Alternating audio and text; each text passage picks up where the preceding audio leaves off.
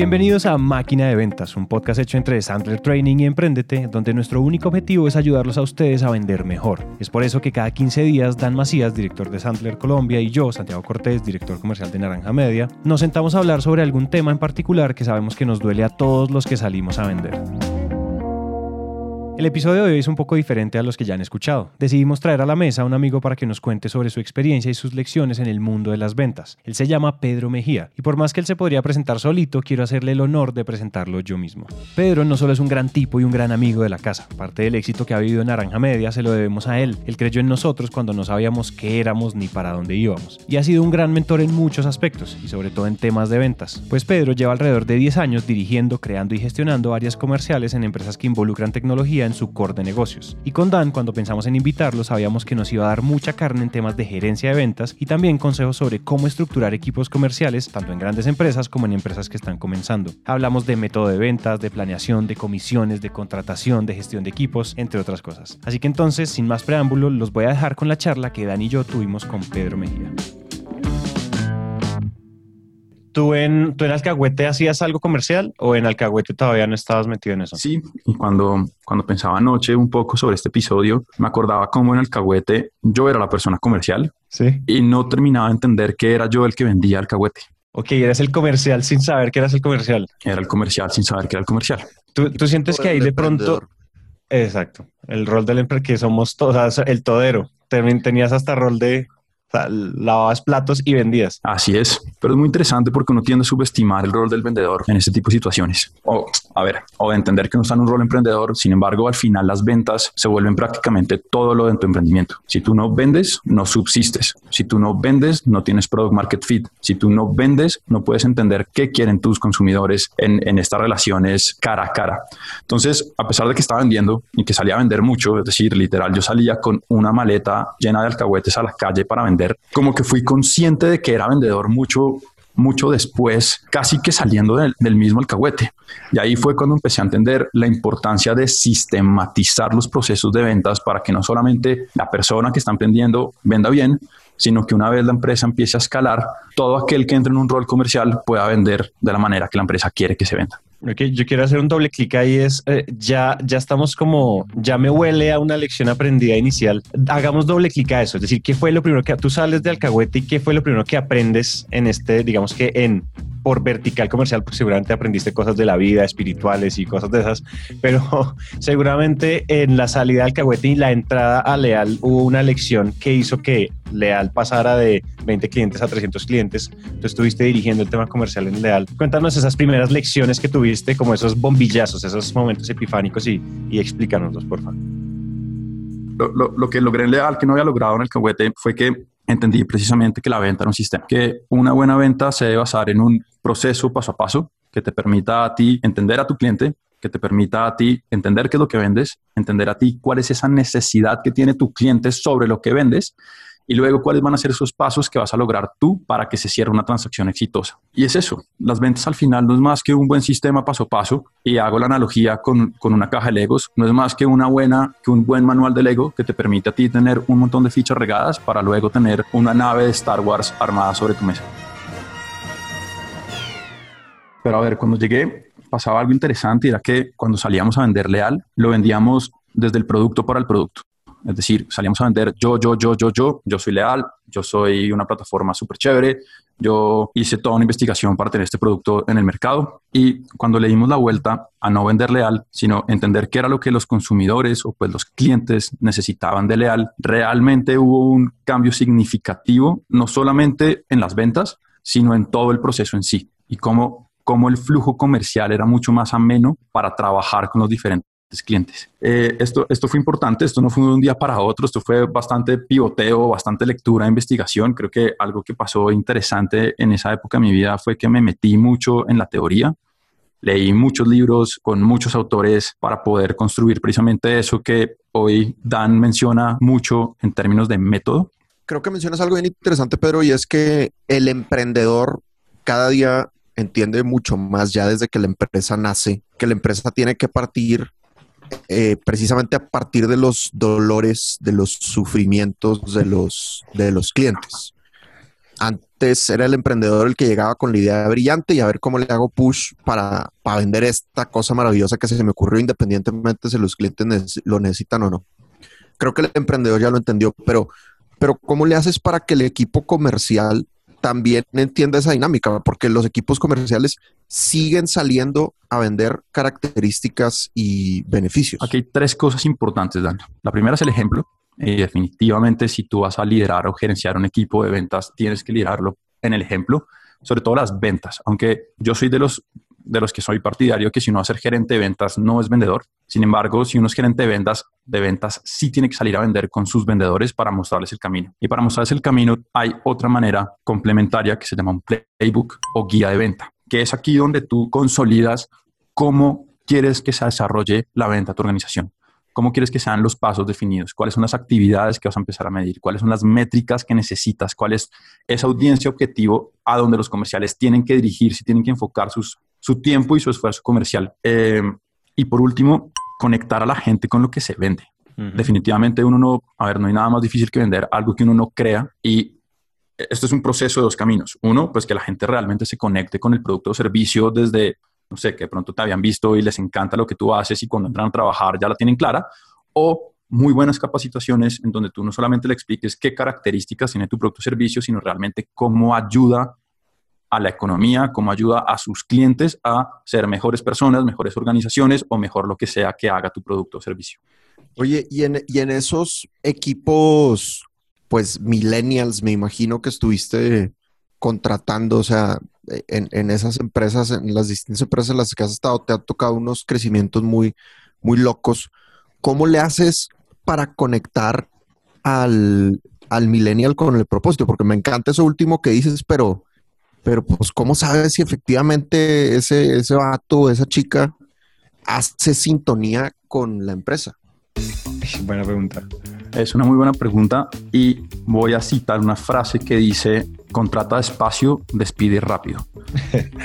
y precisamente para entender si una persona está conectada, si realmente, a ver, no se trata de sentir el producto, pero sí se trata de entenderlo y estar conectado a cierto nivel con el propósito. De hecho, una de mis metas eran que los vendedores en algún momento les preguntaran si eran los mismos fundadores de la empresa. Cuando eso pasaba, ya, ya era un muy buen proceso de ventas o por lo menos un muy buen relacionamiento comercial, porque se entendía que estaba tan empoderado de su producto o servicio que la gente lo interpretaba como si fuera el mismo dueño del, del, producto o servicio. Entonces, creo que esto tiene mucho que ver con el, proceso, con el proceso de contratación que hagamos, en donde sí se debe tomar el tiempo para entender no solamente si la persona es un buen comercial, sino que si la persona tiene la motivación y si tiene la motivación de vender o de salir a comercializar tu producto o servicio. Yo quiero también preguntarte otra cosa. Cuando uno está liderando equipos de ventas, eh, ¿cuáles suelen ser esos, esos, esos problemas que empiezan a surgir, que casi que son un patrón? Siempre que tú llegas a dirigir un primer equipo, los primeros problemas en el diagnóstico siempre son los mismos. O sea, ¿qué es lo que siempre te encontrabas? ¿Hay algún patrón como que siempre te encontrabas como, oiga, siempre el vendedor antes de eh, de este proceso de liderazgo de gerencia llegan con este problema, siempre piensan esto, hay paradigmas y prejuicios. A ver, un patrón interesante es que siempre van a buscar la comba al palo. ¿Qué quiere decir eso? Que siempre van a buscar cómo las reglas o los perjudica o, perjudica a algunos o beneficia a otros. Eh, comisiones es un súper tema y en este proceso de, de equipos comerciales entendí que afinar la comisión es importantísimo para el buen desarrollo de un equipo. Otro patrón sobre los equipos comerciales era el manejo de cuentas entre ellos y poner reglas muy claras de, de, quién son las cuentas y de quién no son las cuentas. Estamos, estamos frente a un mercado casi que de infinitas posibilidades, pero pues hay unos peces gordos que todos queremos llegar, ¿cierto? Entonces, ¿cómo definir que una persona ya contactó o ya hizo un primer contacto con lo que se podría denominar un lead? Y que por ende cómo el grupo respeta el desarrollo de ese lead, que por supuesto pues tú no puedes esperar un año a que la persona por obra y gracia cierre el lead, pero sí se deben manejar ciertos límites para que la persona tenga la capacidad de intentar desarrollarlo y que si no lo logra pueda entrar cualquier otra persona a trabajar y desarrollar esa oportunidad de negocio. Entonces, creo que esos pequeños roces eh, eran patrones que pues nos permitían también cada vez llevar esta máquina de ventas o este proceso comercial a un siguiente nivel y que realmente es fácil de, resolver en términos de que es dejar muy claro las reglas, muy claros los límites entre los comerciales y buscar que sí sea una competencia sana, pero que también al final entendamos que todos somos un equipo jalando un mismo objetivo.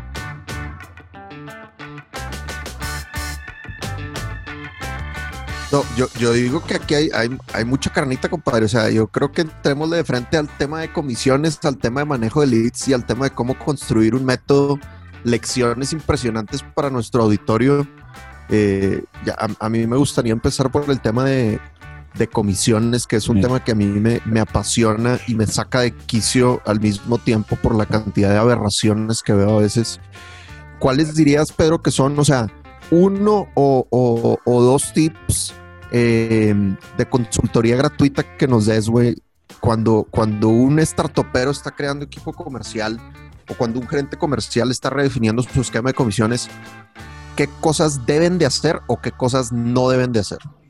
Primero hay que entender el ciclo ya del producto para entender si las comisiones son un one-time fee, que se paga una, una sola vez, o realmente son comisiones que se amarren a la vida del cliente. Eso es súper importante porque uno ve plataformas de software as a service en donde vas a tener clientes, en teoría, o pues lo que quiere la empresa es tenerlo lo más, el, mayor tiempo posible con ellos, y hablo de años, y tú al comercial estás pagando un one-time fee solo por adquisición. Entonces, entender muy bien cuál es el modelo de negocio de tu organización y cuál es el rol específico que va a tener ese comercial, ¿no? Hay que entender que también tenemos diferentes roles en el equipo comercial, que si quieren ahorita podemos hacer un doble clic allá.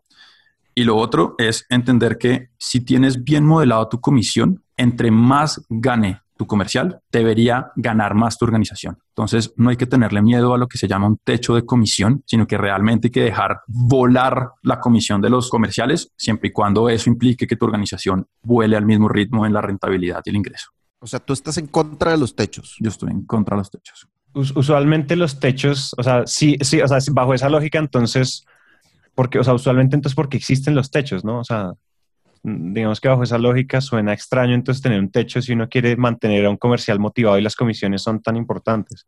Sí, un techo es un sinsentido que alguien se inventó por miedo a que el comercial ganara más plata, creería yo. Lo que pasa es que también no le gastan el tiempo, no invierten el tiempo suficiente para tener un buen modelo comercial. Entonces, hay algo muy importante en las startups y es el flujo de caja. Y hay que entender que la comisión no debería estar amarrada a la facturación generalmente, o por lo menos en estos primeros momentos de la empresa, sino a la recolección de la factura. Porque es muy diferente facturar y que te paguen a 180 días y tú estar pagando comisiones 180 días antes de que tu plata entre. Eso básicamente es una fórmula de cómo fracasar en un emprendimiento o cómo ponerlo en aprietos a lo largo del tiempo. Entonces, yo creo que fue por miedo en parte de ese miedo es pues,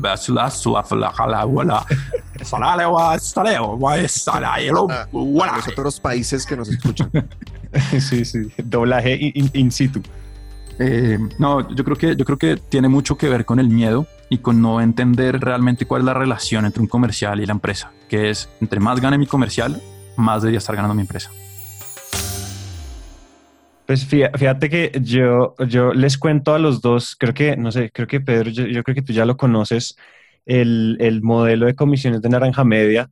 Nosotros, nosotros después de pasar por, eh, por Victia, por esta aceleradora noruega, ¿te acuerdas? Tú, tú fuiste mentor ahí. Y ahí fue donde nosotros medio nos introdujimos al concepto de tener un sistema de ventas. Nosotros, eh, uno de nuestros mentores era Sebastián Obregón, uno de los fundadores de, de En Medio. Y nosotros aplicamos el modelo de comisiones exactamente que ellos usaban, que era básicamente como nosotros cobramos, tú el bigote, me da mucha risa, eh, nosotros eh, cobramos fees mensuales, ¿cierto? Nosotros somos como una suscripción costosa para las empresas. Nosotros aplicamos lo de, usted se queda, o sea, el comercial se queda con el, con el 3% sobre recaudo para no afectar el, para no afectar el, el, flujo de caja y es recurrente. Entonces el comercial no solo gana un one-time fee, sino que se lo gana mientras él mantenga la cuenta a lo largo del tiempo. Entonces, por ejemplo, Sebastián nos contaba que en su momento él decía, mire, yo tenía una comercial que empezó ganándose un millón quinientos, ese era el básico, ese siempre fue el básico, pero ahorita ya se gana, se gana 15 millones de pesos, eso en dólares son como, al dólar de hoy, no sé, como 4 mil, como 3 mil dólares. Pasó de ganarse, no sé, 300 dólares a ganarse 5 mil, 4 mil dólares en, en, dos, en un año y medio de trabajo y digamos que esa era la política y todos jugaban todos jugaban a, ese juego de la recurrencia y de acumular y de generar sus, de crecer sus ingresos. Entonces tienen una pantalla con los, con el pipe drive expuesto de todos los comerciales y ese escarnio público, la venta y la no venta, el churn, perdí un cliente, gané un cliente y eso era bien interesante. Nosotros aplicamos la misma y creo que nos ha funcionado bastante bien. Ahí tocas un tema, Santi, muy interesante, porque vuelvo con el tema del modelo de negocio que al parecer hace sentido porque tú vas a mantener el cliente en el tiempo, pero me gustaría que habláramos de los roles comerciales. Porque cuando tú empiezas a crear un proceso, generalmente, y yo, yo soy partidario de especializar los procesos, sobre todo en las ventas B2B. Okay. sobre tu equipo comercial. Si nos vamos a ventas B2C, pues ya tendríamos que estar también hablando mucho de cuál es ese rol de marketing para la generación de los qualified leads, pero bueno, esa es otra historia. El tema con los roles comerciales es que tú también puedes construir un equipo en donde tú tengas lo que se denominan cazadores o desarrolladores de negocio y lo que se denominan granjeros o farmers, que vendrían siendo como estos gerentes de cuenta, que su misión es hacer que el cliente esté feliz en el tiempo y poderle vender más productos, hacerle cross-selling y upselling a lo largo del tiempo. Entonces, mírale, mira esa variable tan interesante porque posiblemente hoy lo que sucede en Naranja Media y en el medio sea que hay un solo tipo de comercial, el cual va y busca el negocio y mantiene el negocio durante el tiempo. Cuando tú le metes la variable de los diferentes roles dentro de tu equipo de trabajo, hay que entender muy bien cuál es esa métrica que va a impactar la comisión, que va a impactar su comportamiento. Ok, o sea que, o sea, yo, yo en este momento, lo que me, yo en este momento estoy cumpliendo el doble rol en simultáneo, de hunter y de farmer al tiempo. Exactamente. Que deberíamos tenerlos separados. no, no, no, no, no.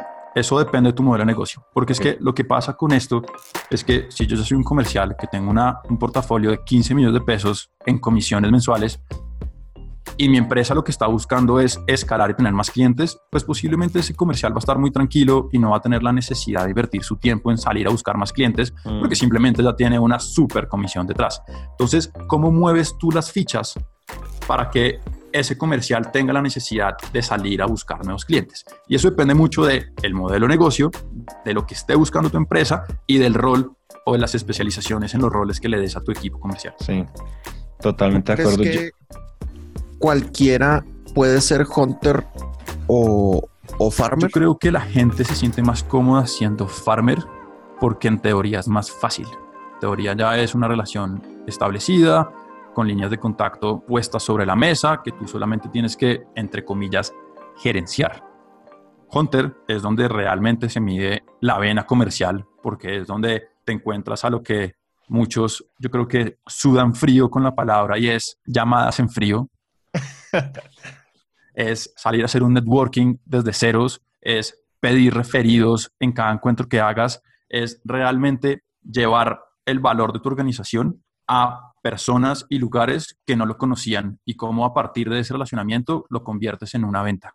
Entonces, para mí los hunters, y cuando, cuando y yo creo que mucha gente cuando piensa en ventas piensa en ese rol, en ese rol de salir a vender, en ese rol de maletear, en ese rol de llamar en frío, que realmente es el rol que permite crecer tus portafolios. Y la gerencia de cuentas es muy importante porque de hecho uno de los aprendizajes que me di cuenta a lo largo de, de estos años es que la venta empieza cuando cierras la transacción ese es el momento en que realmente tu venta comenzó, porque ahora lo bonito es cómo mantienes esa relación, cómo sigues generándole valor y cómo puedes hacer que ese nuevo cliente pues sea un cliente que te genere cada vez más ingresos y más rentabilidad a lo largo del tiempo. Quiero agregar algo ahí. A mí me parece que en lo, en lo que llevamos activado el modelo de negocios de Naranja Media, de, de hacer podcast junto a grandes marcas y demás, a mí me ha parecido mucho más retador, mucho más retador la postventa o, la, o el customer success, como le decimos, como ya cuando se cierra la transacción, eso tuvo un trabajo y eso tuvo unas, unas exigencias, pero tener feliz a un cliente de esos tamaños no es sencillo. O sea, eso a mí sí me ha puesto a sudar mucha sangre y a llorar mucha sangre tener a un cliente no, de los tamaños, no sé, el banco más grande de este país. ¿Cómo lo tienes feliz y que no te vaya? Uf, a mí sí que me ha un reto y cómo lo tienes feliz sin tener que invertirle el 110% de tu tiempo. Además. Porque eso es lo otro que pasa, claro. Entonces tú dices, tengo el banco más grande de Colombia como cliente en mi portafolio y cada vez que ese personaje levanta el teléfono y dice, Santi, necesito, sí, claro, cómo no. Y mueves todo el equipo en pro de eso. Y creo que ahí podríamos, volver, podríamos, podríamos volver a hablar de métodos y procesos. Lo que pasa es que ya no es un proceso tipo embudo, en donde simplemente entra un montón de leads y tú los vas llevando paso a paso, vas aprendiendo a decir no a través de este camino y te quedas con esos cierres comerciales. Aquí ya es mucho más un círculo, ¿cierto? Aquí ya más un, tema de reportar, aquí ya es un tema de conversar, de mantener, de relacionar y de ser capaz de poner, poner nuevos embudos comerciales sin querer queriendo que te lleven a cerrar nuevas transacciones con ese cliente que ya tienes formalizado. Ejemplo, que ustedes empiecen a vender publicidad en los podcasts. Entonces, posiblemente te toque volver a hacer un proceso comercial de identificar necesidades, cuál es el dolor real, cómo puedo yo ayudarlos a través de este nuevo producto, cuáles son esos esas personas que deciden, cómo me siento con ellas, cómo les llego con el valor y finalmente será esa transacción. Pero todo enmarcado ya en una relación abierta, andando, que necesita y que demanda también reportes, relacionamiento y periodicidad, eh, o más bien o inversión de tu tiempo para mantenerlos contentos y andando. Dándose ahí procesos o métodos en la gerencia de cuentas, porque te soy sincero, cuando uno va y busca teoría y cuando uno empieza a, investigar sobre estos temas, diría que el 95% de la literatura está enfocada precisamente en ese rol de hunter, ¿cierto? En cómo hacer un buen proceso para adquirir clientes, en cómo hacer un buen embudo, en cómo entender ese paso a paso, en cómo hacer un buen pitch de ventas, en cómo entender las necesidades de tu cliente. Pero cuando uno busca procesos y métodos en la gerencia de cuentas, no encuentra mucho. Se le tiene. No, ahí Santi, Santi está leyendo el libro de Sandler que se llama Sandler Enterprise Selling, que es precisamente, mira, ahí, lo está, ahí lo está presumiendo, precisamente para cuando ya cerraste una cuenta, ¿cómo le haces para crecerla y para venderle eternamente? Entonces yo no sé, Santi, de lo que has leído del libro, ¿qué es lo que, lo que más te ha llamado la, la atención? Pues mira que hay una, hay una parte del libro donde, nos, donde le cuentan uno cuáles son las herramientas eh, para ese customer success, para, para, para, para que un cliente no solo sea lo que representó en el momento cero, sino que se convierta en lo que puede ser a futuro el cliente más grande. Entonces en Sandler ahí lo dividen en...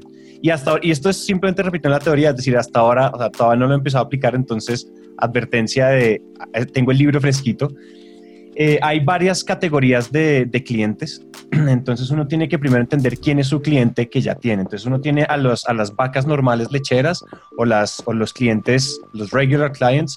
Uno tiene unos grandes clientes que uno recupera, entonces tiene los que ya tiene, que te dan la plata del pan, los que puedes salir a recuperar, los que son tus clientes, o sea, los que tienes en el pipeline grandes, los negocios que vienen grandes contigo, y los rainmakers, que esos son los que más me gustan. Los rainmakers o los hacedores de lluvia, esos son los clientes que cambian la compañía, que son costosos de adquirir, pero cuando tú los consigues, son los clientes más grandes de todos. Entonces ahí lo que dice es, usted cuando, o sea, cuando usted genera valor y usted entiende cuál es el dolor de su cliente dentro de la, o sea, después de la transacción, porque muchas veces, ¿qué es lo que pasa que dicen ahí? Es cuando la empresa es grande, los usted, usted le vende y usted cierra sobre un porcentaje de los dolores hay otro 80% de dolores que tú descubres en la operación. Entonces ahí es donde dices, la venta no se ha acabado. En una empresa grande, la venta no acaba, o sea, la venta comienza, como decías tú, más o menos siguiendo tu línea lógica, Pedro, también es cuando tú ya cierras y empiezas a operar, te das cuenta que había un montón de dolores extra, unos dolores que pueden seguir eh, siendo atendidos por esta transacción que ya cerramos y otros dolores que pueden ser atendidos por, unas, por nuevas transacciones o por nuevas por cross-selling o por upselling, donde tú dices, oiga, estábamos atendiéndole con este servicio, pero nos dimos cuenta que usted tiene este, este y este y este problema, y cierto que te duele, sí, Santiago, sí me duele. Ah, bueno, entonces ven, intentemos solucionar esto desde lo que nosotros tenemos en nuestro portafolio de servicios y de productos. Entonces, una de las cosas que sugieren ahí es, usted tiene que ser muy observador mantener una buena relación, y esto me gustó mucho esta frase, mantener una buena relación con un cliente de esos rainmakers o con un cliente que uno quiere mantener para toda la vida, es como mantener una buena sesión de terapias. O sea, unas buenas sesiones de terapias donde usted todo el tiempo está escuchando. Terapias como las de, no sé, psicólogo, terapias, cuando va a terapia y se sienta en el diván y, oh, doctor, es que mi esposa me dejó. Entender que estamos todo el tiempo en terapia y estamos todo el tiempo recogiendo esos dolores Entonces él dice, no se siente en el primer dolor. Es un error sentarse en un primer dolor, sobre todo cuando usted está trabajando con empresas grandes, porque las diferentes áreas les duelen diferentes cosas, las diferentes, o sea, los diferentes cargos, los diferentes tomadores de decisión, todos tienen objetivos personales y objetivos corporativos diferentes. Entonces, una de las cosas que tiene que, pues, que uno tiene que tener muy al pendiente en estas cuentas es la escucha activa o mantener el radar prendido. Una de las cosas que dicen es, si usted apaga su radar de dolores, o sea, si usted apaga su embudo de dolores con estas empresas, usted se puede estar, usted puede estar dejando mucha plata tirada en la mesa. Y creo que hay otro tema bien importante, es decir, y me encanta lo que pone sobre la mesa porque si hay un momento para organizarse, es realmente la gerencia de cuentas. Y otro tema que me parece fundamental es la rendición de cuentas. Tú le vendiste una expectativa. Entonces, tú en esa primera fase pusiste una expectativa sobre la mesa, una expectativa que prometía resolver uno o varios dolores o necesidades de ese cliente en la gerencia de cuentas es el momento de demostrarle a través de la rendición de cuenta que tú realmente le estás ayudando a solventar ese dolor. Entonces, hay, hay algo que he visto que muchas empresas dejan de hacer y es precisamente cómo rendir cuentas para que la compañía o el cliente que adquirieron realmente entienda que esa expectativa sí se está cumpliendo en el tiempo. Porque además cuando tú le permites entender que le estás cumpliendo su expectativa, vas a generar confianza, vas a generar credibilidad y precisamente te van a abrir las puertas para poder seguir identificando más dolores dentro de la misma organización. Yo te quería preguntar ahí, y es que hemos, o sea, cuando hablamos de, listo, tenemos un, un ejercicio de satisfacer y de entregar lo, que ya hemos, lo que ya le prometimos al cliente, pero en, esta, en este Enterprise Selling hablan mucho de también cómo adquirir cliente, pero quisiera de que desde tu experiencia nos contaras un poco ¿Cómo adquiere uno de esos rainmakers? Porque a veces todos los comerciales se babean por tener a móvil, se babean por tener a, Grupo Éxito, se babean, no sé, ejemplos grandes de Colombia. Pero ¿cómo le llega uno a esas grandes empresas? Porque es que ir a venderle a la empresa familiar de mi tío eh, un ticket súper chiquito es muy diferente a perseguir los tickets grandes de estas grandes hacedores de lluvia. ¿Cómo? Es una, es una muy buena pregunta y para mí todo se resuelve con una buena planeación. Entonces, posiblemente este Rainmaker como tú les llamas o como, como la teoría Sanders les llama, tomen mucho más tiempo de lo que tomaría tu tío en cerrar. De hecho, hay algo bien interesante, es que tu tío ya te tiene confianza. Y al tenerte confianza, tú aceleraste un proceso comercial con él. Y lo que necesitas, y parte de, de las ventas, que acá hay mucho de psicología que de hecho he aprendido con Dan, precisamente en todo lo que es la psicología de la venta, la confianza se vuelve un factor súper importante porque hay otra cosa que muchas veces no entendemos. Y es que yo realmente cuando salgo a vender no le vendo a Móvil o no le vendo a Pancolombia o no le vendo a Ecopetrol. Le vendo a la persona que está representando a la organización en ese momento. Dicho eso, planear se vuelve muy importante porque tú lo que tienes que hacer es entender a dónde quieres llegar. Y generalmente ese a dónde quieres llegar es un número. Quiero llegar a 100 millones mensuales, quiero llegar a 1000 millones en el año, quiero llegar a 10 millones de dólares. Y esos 10 millones de dólares tienes que hacer ingeniería inversa para entender cuáles son los recursos que te va a demandar llegar a esos 10 millones de dólares. Y entre los recursos está el tiempo invertido. Entonces, si tú sabes que en el año quieres cerrar un Rainmaker, posiblemente tienes que hacer todo un plan de Rainmakers, entonces digas, no sé, voy a contactar a 20 Rainmakers, les voy a dedicar tanto tiempo, voy a hacer tantas llamadas, voy a buscar tantas reuniones con ellos, para que finalmente esta planeación en un tiempo determinado que estimes termine cerrando. Ahora, si tú nunca has cerrado un Rainmaker, pues posiblemente no vas a saber cuánto tiempo es, pero igual tienes que planear. Entonces tienes que decir, bueno, va a ponerme una meta de en nueve meses cerrar uno de estos grandes peces y empezar a trabajar a través de la ingeniería inversa para llegar a cuáles son esos números, recursos y necesidades en inversión que tienes que hacer para cerrar ese gran pez. Entonces, es difícil, lo sé, porque es, incertidumbre, pero la mejor manera de quitar la incertidumbre es montar un plan que te permita a ti actuar. Eso no quiere decir que ahora lo tienes que cumplir a cabalidad y que entonces como habías puesto que tenías que hacer seis reuniones con ese cliente y ya la tercera está listo, tú vayas y presiones esas seis. Eso es no tener sentido, pero sí es poder tener un plan que te permita trabajar sobre el mismo e irlo pivoteando hasta que llegues a tu objetivo. Pero ah, hemos hablado mucho de una etapa como intermedia de una empresa, es decir, una empresa que ya tiene una cantidad relevante de clientes, que incluso ya tiene clientes grandes como para tener granjeros o agricultores que las crezcan. Pero me gustaría que me, que me contaras, que nos contaras, porque pues tú, tú has estado en empresas de todos tamaños, has tenido todos los roles comerciales que uno puede tener. Para la parte de nuestro auditorio que está empezando su negocio, ¿cuáles serían ¿cuáles serían esas etapas, oye, de, mi planeación o de mi estructura comercial de aquí a mis dos o tres años, partiendo de que ahorita estamos yo y mi socio vendiendo, haz de cuenta, o sea, ¿qué es lo primero que tenemos que hacer y hacia dónde tenemos que ir dirigiendo nuestra organización comercial y la estructuración y el crecimiento de la organización comercial? Es una, es una súper pregunta, Dan. Primero hay que tener objetivos claros. Y hay startups que caen en el error de no tener objetivos claros. Yo tengo un producto y como bien decías al principio, hoy salgo y lo vendo. No, no, no. Vamos, vamos, vamos a, a parar y entender a dónde quiero llegar. Porque ese quiero llegar te va a marcar los siguientes sitios. Entonces no se trata de, yo el próximo mes voy a contratar cinco comerciales para que salgan y vendan todo lo que tienen que vender. Y para que sean empresas que su proceso comercial realmente lo que necesita es una muy buena área de marketing que genere poquitos sales qualify leads, pero que le permitan cerrarlos de manera pertinente. Es decir, que esos cinco comerciales no tenían ningún sentido. Ahora, volvamos a, a este startupero que está ahí con su socio empezando. Yo soy muy metódico y para mí la planeación es gran parte del éxito. Entonces, lo primero que yo haría es, bueno, si son dos, pues que especialicen labores, entendiendo que los dos tienen que trabajar y que tienen que vender, pero que realmente especialicen las labores para entender quién se responsabiliza de qué números dentro de la empresa. Y lo segundo es que monten un proceso comercial, así sea para ellos mismos, pero eso les va a permitir tener rendición de cuentas, les va a permitir, a ver, ¿qué quiere decir eso? Les va a permitir medir lo que están haciendo, controlar lo que están haciendo y poder mejorar ese proceso de ventas que están planteando. Y para mí un proceso de ventas tiene que basarse en cuatro grandes rubros. Y pues los pongo acá sobre la mesa para que los complementemos o los discutamos. Pero para mí es realmente el que vendemos. El que vendemos no es simplemente yo vendo medias. No, no, no. Es entender lo que hemos venido hablando de cuál es la necesidad que tienen los consumidores con respecto a las medias. No es lo que mi producto es, sino lo que mi producto hace por mis clientes. A quién vendemos y es entender muy bien cuál es la audiencia que tiene esas necesidades o que tiene necesidades que yo pueda resolver con mi producto, porque una vez entiendo esa audiencia, puedo priorizar y puedo realmente enfocar mi tiempo en lo que más retorno me va a traer. Tenemos a ver, somos seres humanos y por ende tenemos días de 24 horas. No hay nada que hacer. El día tiene 24 horas para todos. Y como comerciales y sobre todo como fundadores de startups, tenemos que hacer rendir muy bien ese tiempo. Entonces, poder priorizar y saber a quién realmente llegarle es súper importante, no solamente para el proceso comercial, sino para la empresa en sí. Ya con esos dos sobre la mesa, ahora sí debería empezar a pensar en el cómo vendo y es poder poner pasos. Y no tiene que ser nada muy complejo. Pueden ser cuatro pasos y ojalá esos pasos estén estructurados en actividades. ¿Por qué? Porque todavía existe la falacia de creer que el comercial tiene la capacidad de generar ventas. Y eso no es cierto.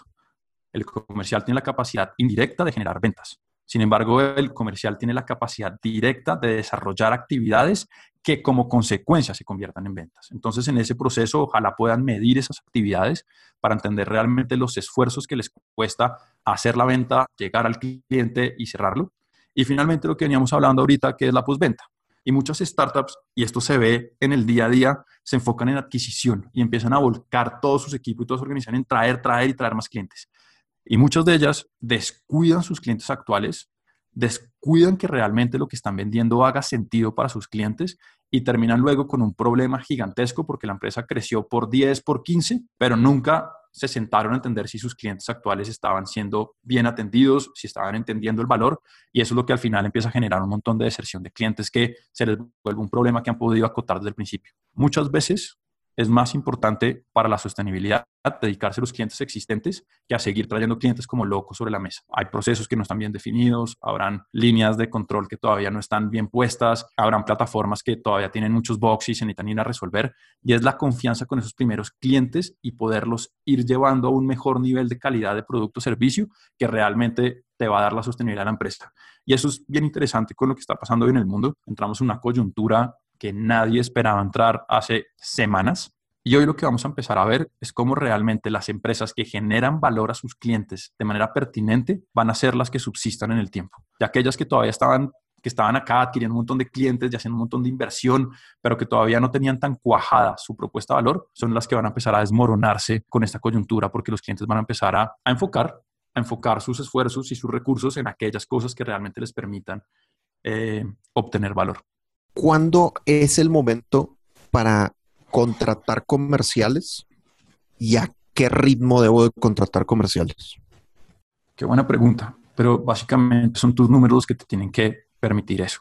Es decir, yo no mentira, es un balance entre tus números y entre tus objetivos. Entonces, sí o sí, ten un plan. Mejor dicho, contratar una persona para que desarrolle un proceso comercial inexistente es una locura, porque estás básicamente dependiendo de las capacidades y competencias y estructura que traiga esa persona a tu organización. Y si es tu organización, pues al menos tienes que saber cómo quieres que se venda y cómo quieres que llegue. Ahora, esa persona puede traer cosas sobre la mesa súper interesantes que lo que hagan es fortalecer y mejorar tu proceso. Pero no se puede esperar que traigas una persona a que te enseñe a vender tu producto o servicio, al menos de que la contrates específicamente para eso y posiblemente es lo que te pase mucho en, en Sandler, que la gente no sabe vender, le enseñas a vender y luego pues ya entra en un proceso, pero esto es una consultoría, esto es muy diferente. Entonces, dicho eso, eh, primero hay que tener un plan. Segundo, hay que tener un product market fit comprobado, es decir, que tú realmente hayas salido a vender y hayas vendido. Deberías sí o sí tener un flujo de caja o por lo menos una proyección de que ya tengo esos cinco clientes y por ende me va a entrar esta plata y tengo la capacidad de mantener este, este equipo comercial, al menos de que estés financiado con capital y ya sepas que lo que necesitas es una estructura de 10 comerciales para multiplicar por 10 tus ventas. Pero creo que es, es una ecuación en donde tienes que ver sí o sí que haya un plan de ventas, sí o sí que sepas cómo vas a financiarlo, si realmente es tu flujo de caja que ya te permite traer una nueva persona para que potencie las ventas o es una capitalización que lo que necesita es presionar que tengas más ventas, que creo que cada vez vamos a ver menos de esto en el mercado. Yo, yo te, quiero, te quiero hacer una pregunta polémica.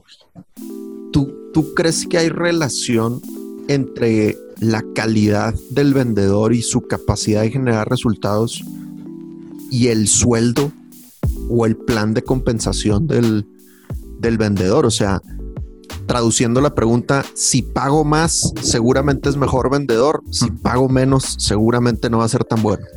Y lo que pasa es que es, difícil ponerlo en práctica, pero cuando no va la teoría, los grandes comerciales no tienen sueldos base, no los piden ni siquiera, porque lo que quieren es jugar con su comisión y que esta comisión sea lo más alta posible para que ellos sepan que a través de su trabajo comercial simplemente puedan ingresar muchísima plata a sus cuentas bancarias. Dicho eso, el gran comercial, para mí un gran comercial sería esa persona que entra por la puerta y te diga, salario base, ¿qué es eso? No, no, no tú me vas a dar a mí el tanto por ciento de las comisiones que yo haga en tus ventas y estas son mis metas y con esto nos fuimos. Eso no pasa mucho, eso no pasa casi nunca, para serte sincero, por lo cual para mí no hay una relación entre que más le pagues y va a diferenciar una relación entre que más le pagues un salario base, más te venda. Al revés, posiblemente lo que estás haciendo es acomodando un comercial para que no tenga incentivos de salir a vender. Y segundo, sí hay una relación muy importante entre la motivación que logres generar a través de tu modelo de compensación y la motivación que va a tener este personaje o esta personaje para salir a vender.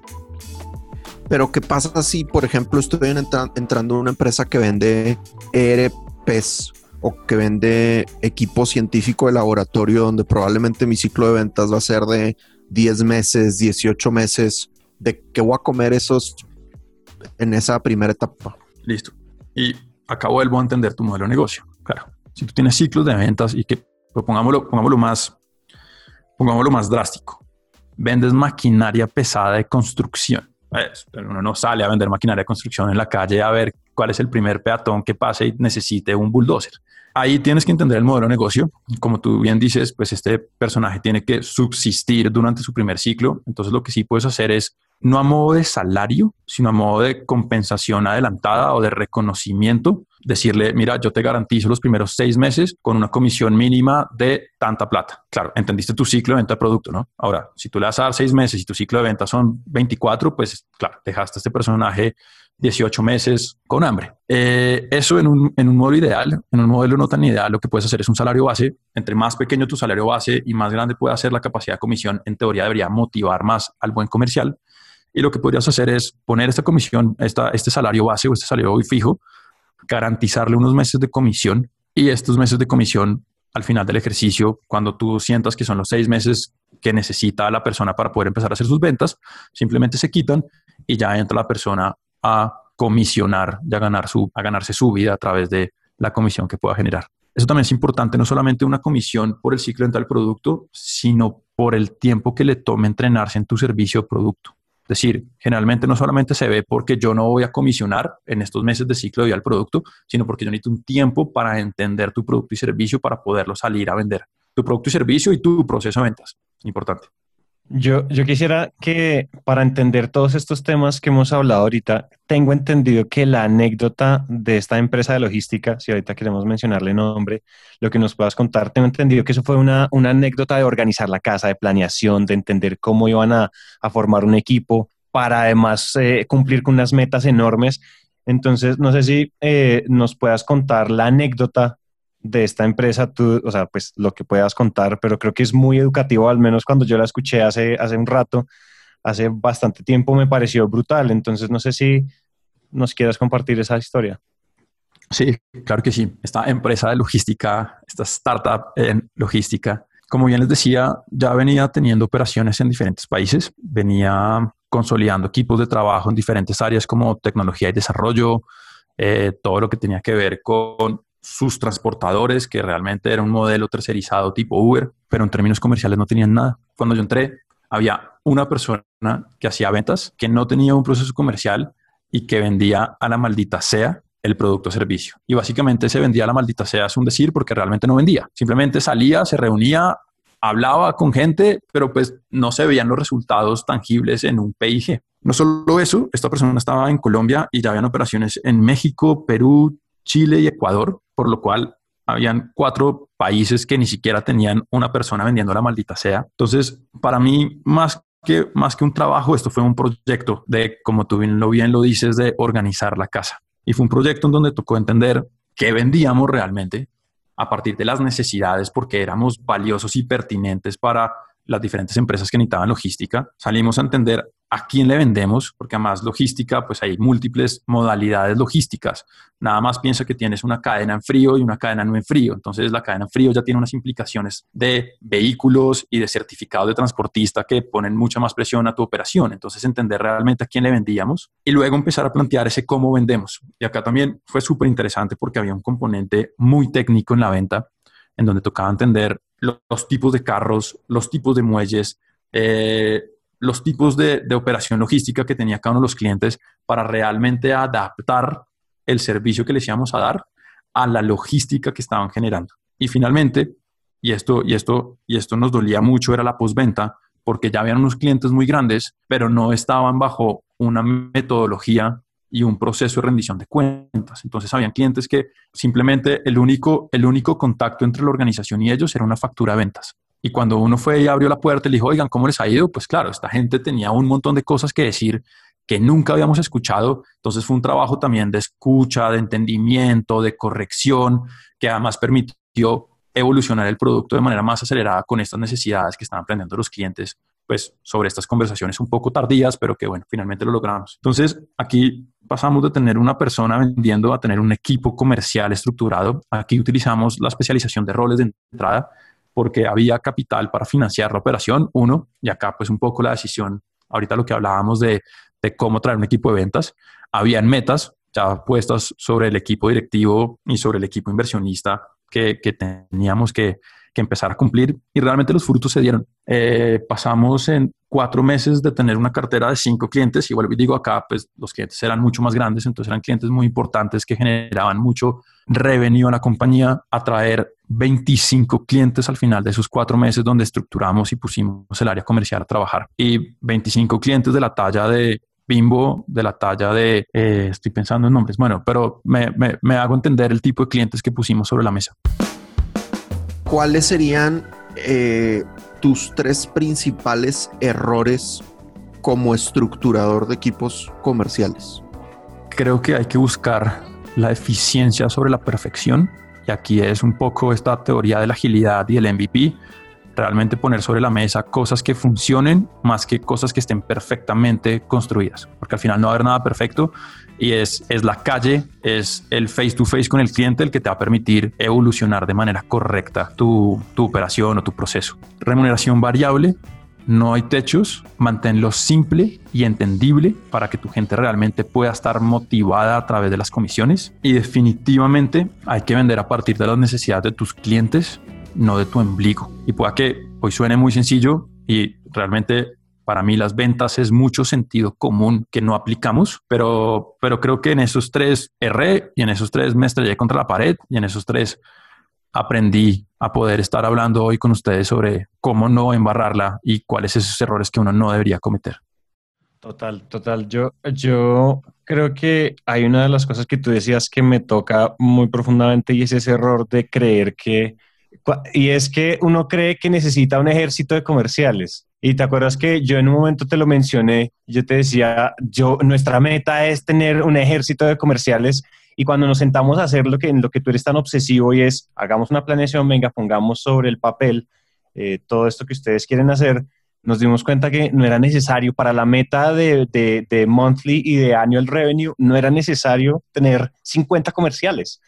Y que eh, lo que iba a hacer, tener un ejército comercial, lo que iba a hacer era destruir la compañía porque no íbamos a poder responder, no íbamos a poder crecer producción a la misma velocidad.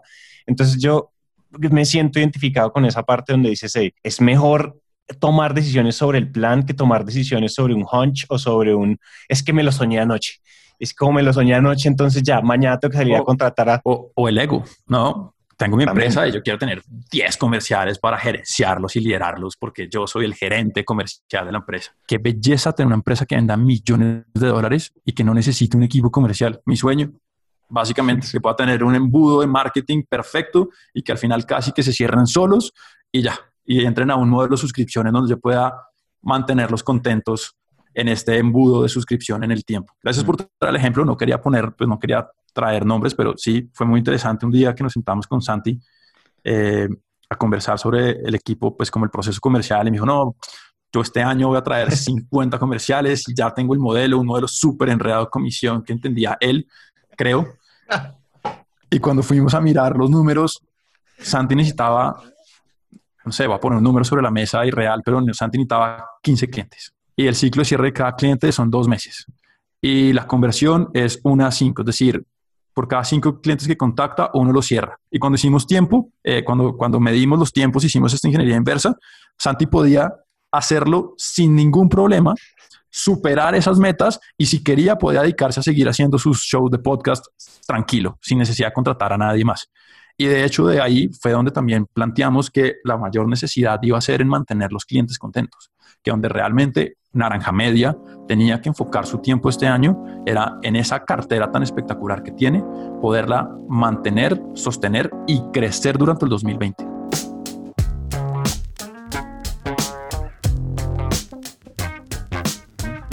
Y ahorita, y ahorita con la coyuntura, pues casi que más, es decir, se vuelve más relevante que los que ya están estén absolutamente felices 10 de 10 y que, no, y que tengamos un churn de cero, o sea, que tengamos una deserción de cero y poder tenerlos a todos felices. Pero efectivamente cuando hicimos esos cálculos nos dimos cuenta que era yo un poquito más organizado y ya, ni siquiera, ni, ni secretaria. No, era, nada, sí, sí, era seguir, era un poquito más de organización y, y hacer lo mismo que venían haciendo. Y con el tema de la coyuntura, sí, estoy de acuerdo. Ese es el momento de demostrar el valor. Y esas organizaciones que a través de la rendición de cuentas y de muy buenos procesos de gerencias de cuentas han venido demostrando el valor, en esta coyuntura sí que lo van a notar. Totalmente de acuerdo. Sí, yo, yo no, a mí no, o sea, digamos que la gracia de este show también es usarnos de conejillos de indias y yo soy el conejillo de indias de este show eh, creo eso lo planteamos desde el, desde el comienzo. Yo soy el que está aquí entrenándose con Dan, yo soy el que está aprendiendo. Entonces, mejor dicho, los ejemplos de Naranja Media caen como anillo al dedo, pues porque finalmente nosotros somos los que estamos tratando de organizar la casa a medida que nos vamos entrenando con Sandler y demás, con Dan.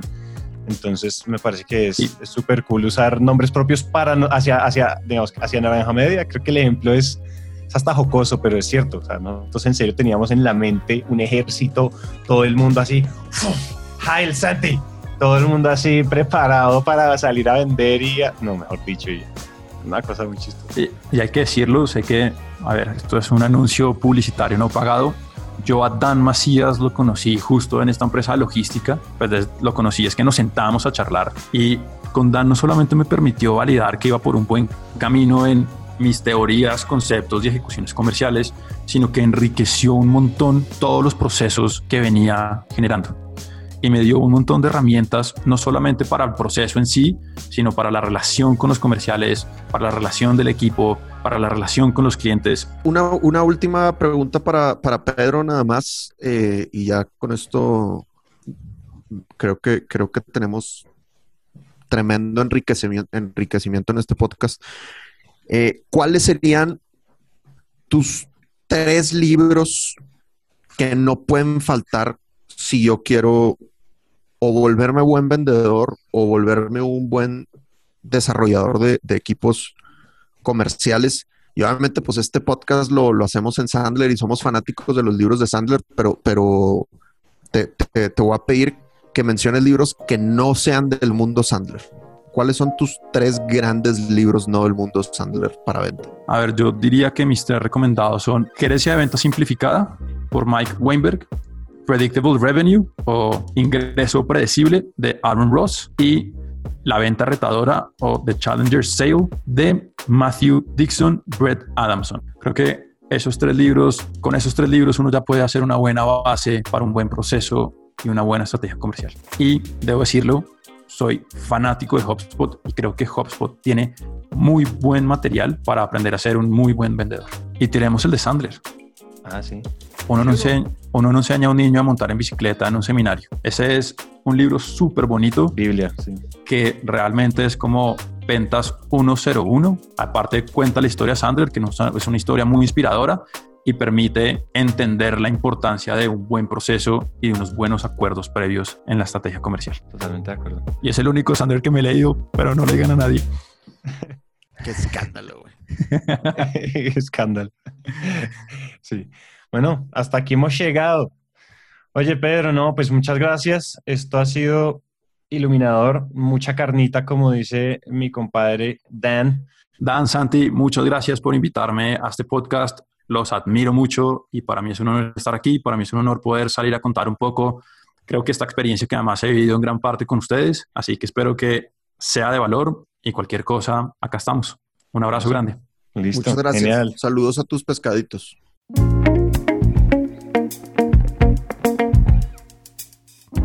Hasta aquí llega este episodio. Muchas gracias a Pedro por haberse dejado acorralar para esta entrevista.